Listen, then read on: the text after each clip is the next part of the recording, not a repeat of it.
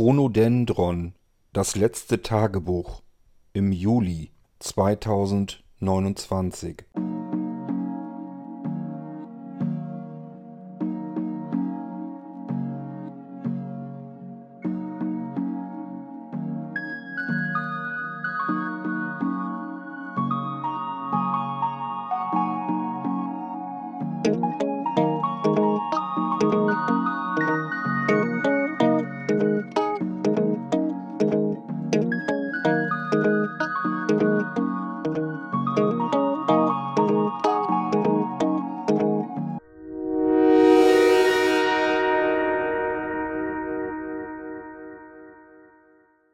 1. Juli 2029 Meine Fresse ist das heiß draußen.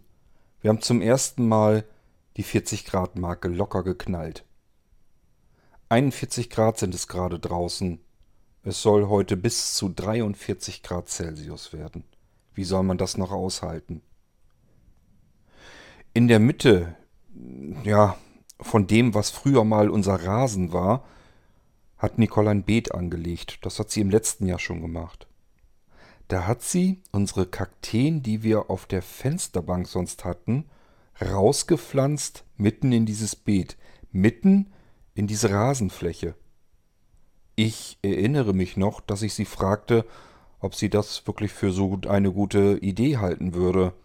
Ich war eigentlich fest der Annahme, dass die Kakteen den Winter nicht überleben würden. Sie lächelte mich nur an und fragte mich, wann hatten wir denn den letzten Winter mit Frostgraden? Kannst du dich daran noch erinnern? Und ich musste tatsächlich überlegen, ich wusste es auch nicht mehr so genau. Frost im Winter? Nee. Und sie sollte recht behalten. Die Kakteen stehen heute immer noch draußen und ich komme gerade gedanklich darauf, weil eine der Kakteen am Blühen ist. Mitten in dieser braunen, öden Fläche, die eigentlich hätte ein Rasen sein sollen, wachsen Kakteen und blühen. Wo soll das noch hinführen?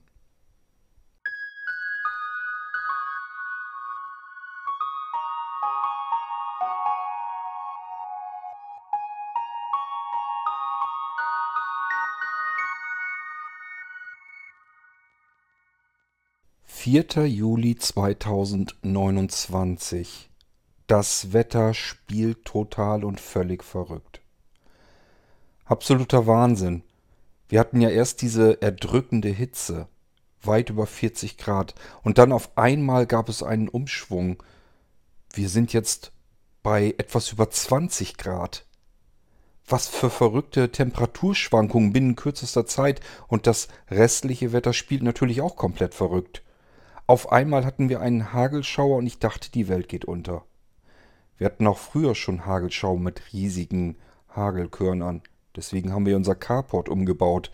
Früher hatten wir dort Lichtleiterplatten aus Kunststoff obendrauf.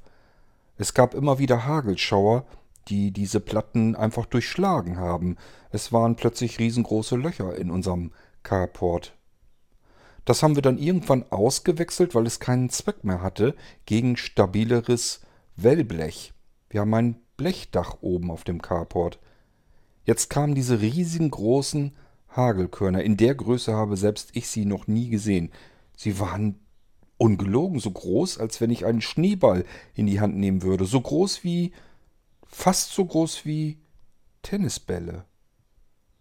Die Dinger kamen heruntergeschüttet, haben vor allem einen fürchterlichen Krach gemacht auf diesem Blechdach, aber zumindest konnten sie das Dach nicht durchschlagen, obwohl es wie kleine Bomben herunterhagelte.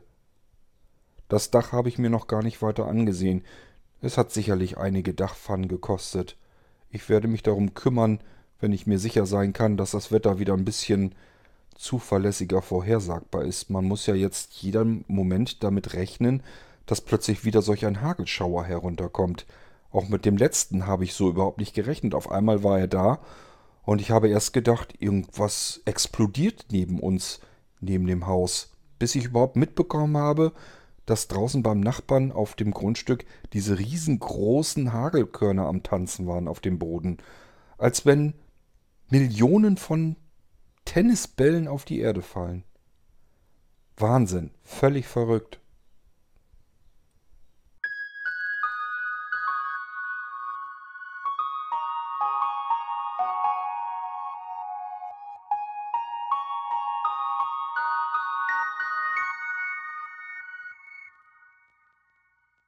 Fünfter Juli 2029, unser Carport ist kaputt.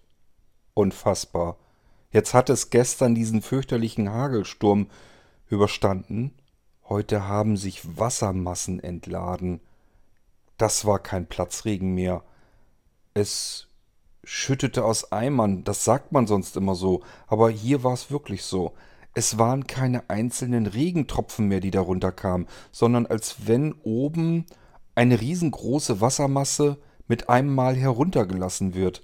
Man hätte denken können, ein Hubschrauber fliegt über dem Wohnhaus und hat einen Wasserbassin unter sich, das auf einmal geöffnet wird und diese ganzen irrsinnig vielen Liter Wasser kommen auf einmal heruntergestürzt. Das konnte das Carport nicht aushalten. Diese Wassermassen haben unser Carport runtergedrückt, einfach kaputt gedrückt. Erst kippte die eine Hälfte, dann die andere. Jetzt liegt alles brach. Ich muss mich wieder bei unserer Versicherung melden. Und ich weiß ehrlich gesagt nicht, ob ich das überhaupt tun sollte. Die haben uns ja damals schon das Blechdach ermöglicht und davor schon zweimal das Dach ersetzt gegen diese Lichtleiterplatten. Und jetzt muss ich Ihnen sagen, das ganze Carport ist kaputt. Ich habe ein bisschen Bedenken, dass die mich aus der Versicherung schmeißen. Das habe ich schon öfter mitbekommen. Dieses Problem, dass irgendwas komplett zerstört wird durch Sturm, Hagelschauer und so weiter. Das haben andere ja auch. Man kriegt das ja immer wieder mit, dass die dann irgendwann aus der Versicherung fliegen. Ach ja, ich denke mal, ich werde Montag in den Baumarkt fahren und mir irgendein billiges Carport holen und selbst bezahlen und wieder aufbauen. Das macht keinen Sinn. Wenn ich das jetzt bei der Versicherung angebe und die schmeißen mich da raus, dann nimmt mich ja auch eine neue Versicherung nicht mehr. Und wenn dann was ist mit dem Wohnhaus, mit dem Dach, damit muss man ja jederzeit rechnen. Bei uns war es nur das Carport, zwei Straßen weiter ist das ganze Dach kaputt gegangen. Ich habe noch gar nicht geschaut, einzelne Dachpfannen wird es vielleicht wirklich zerrissen haben. Die Häuser müssen im Moment ganz schön was aushalten. Wo soll das alles noch hinführen, wenn das immer schlimmer wird? Und draußen? Das hättet ihr mal sehen sollen. Ich habe aus dem Küchenfenster geschaut. Auf die Straße. Das Wasser hat sich angestaut. Das waren keine zwei, drei Zentimeter Pfütze überall. Das war, als würde man mitten in einem Fluss wohnen. Die Straße war keine Straße mehr, sondern ein Bach bis das Wasser wieder versickert war in den Gullideckeln. Das hat fast den ganzen Tag noch gedauert. Über unser Umwetter bringen die in den Nachrichten gar nichts mehr. Alles ist voll mit der Dürreperiode in Spanien und Südfrankreich. Die hat es richtig heftig getroffen. Die haben überhaupt kein Trinkwasser mehr und wissen auch mittlerweile gar nicht mehr, wo sie das Trinkwasser noch herbekommen sollen. Die Läden sind radikal geräumt, da ist nirgendwo mehr auch nur ein einziges bisschen Flüssigkeit herzuholen. Zur Not saufen die Menschen dort Würstchenwasser aus Dosen, die sie noch kaufen können. Absolut Wahnsinn. Man hat im Fernsehen am Mittelmeer in der Küstenregion von Südfrankreich die ersten Gegenden gezeigt, die Wüste sind. Da wächst gar nichts mehr, nichts Grünes mehr, kein einziger Grashalm, alles Sand, reine Wüstenregion. Sie tastet sich langsam aber sicher vor durch Europa, was früher undenkbar gewesen wäre, was nur in, in Afrika oder sonst irgendwo auf der Welt gewesen war, ist jetzt auf dem Vormarsch und holt sich Europa. Völlig verrückt. Ach ja, was war sonst noch in den Nachrichten? Halleck Hoge ist verschwunden, abgesoffen so wie viele andere Hallichten vorher auch schon. Diese kleinen Inseln mitten im Wasser. Das Wasser ist gestiegen und die Hallichten sind verschwunden. Hallighoge, ich kann mich daran erinnern, dass meine Familie, meine Eltern mit mir da mal im Urlaub waren. da ist schon viel Land verschwunden gewesen, aber es gab sie immerhin noch. Es wurde darüber spekuliert, wie lang die Hallig da noch überleben würde können. Und jetzt kam es in den Nachrichten, dass sie ganz weg ist, einfach abgesoffen. Und dann haben sie noch Bilder aus Venedig gezeigt. Die letzten Einwohner, die da noch leben. Die Stadt ist vollkommen ausgestorben. Alle sind geflüchtet, das Wasser ist so weit gestiegen und die Stadt ist so abgesoffen, dass dort keiner mehr leben möchte. Kein Wunder, wenn man nicht mal mehr irgendwo langgehen kann, ohne sich die Füße nass zu machen. Und das ist noch milde ausgedrückt. Venedig geht unter. Die Hallig-Hoge ist schon untergegangen. Was bleibt von den alten Städten und Inseln und Küstenregionen eigentlich noch übrig, wenn das Wasser weiter steigt?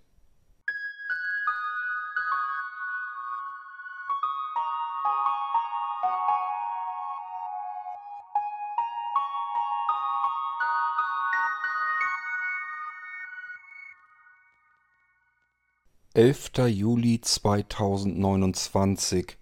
Wir waren einkaufen, wir wollten Getränke kaufen. Ratzekal leer. Keine Getränke mehr da. Die Hersteller kommen angeblich mit der Produktion nicht mehr nach. Deutschland versinkt sozusagen im Durst. Das Einzige, was man noch hätte kriegen können, war Wein. Ich habe mal auf die Flaschen geschaut. Ostfriesischer Wein. Normalerweise hätte ich gedacht, das kann doch wohl nur ein Scherz sein. Aber tatsächlich weiß ich noch von, ich weiß gar nicht mehr, wie lange es her ist, vielleicht ein, zwei, drei Wochen, da gab es einen Bericht im Radio, dass in Ostfriesland ganz vorzüglicher Wein produziert wird. Der wächst dort mittlerweile einwandfrei in der Sonne und soll recht süß schmecken. Ich habe mir keinen gekauft, aber ich stand zumindest davor und war am Überlegen, mangels Alternativen. An den Küsten der Nordsee und Ostsee werden ganze Fischschwärme tot herangespült. Die Bilder im Fernsehen sehen wirklich fürchterlich aus. Es muss alles bestialisch stinken in der Hitze. Grund sind diese wahnsinnigen Algenteppiche in der Nordsee und der Ostsee. Alles ist voller Algen, die Fische kriegen überhaupt keinen Sauerstoff mehr im Wasser. Dann sterben sie massenhaft und werden ihm dann Land gespült und dort liegen sie dann. Die Einwohner versuchen sie mit Hilfe von der Bundeswehr in den Griff zu bekommen. Aber das kann man gar nicht in den Griff bekommen. Das sind solche Mengen. Wenn ich da jetzt wohnen würde oder Urlaub machen würde, es muss ja wirklich bestialisch stinken.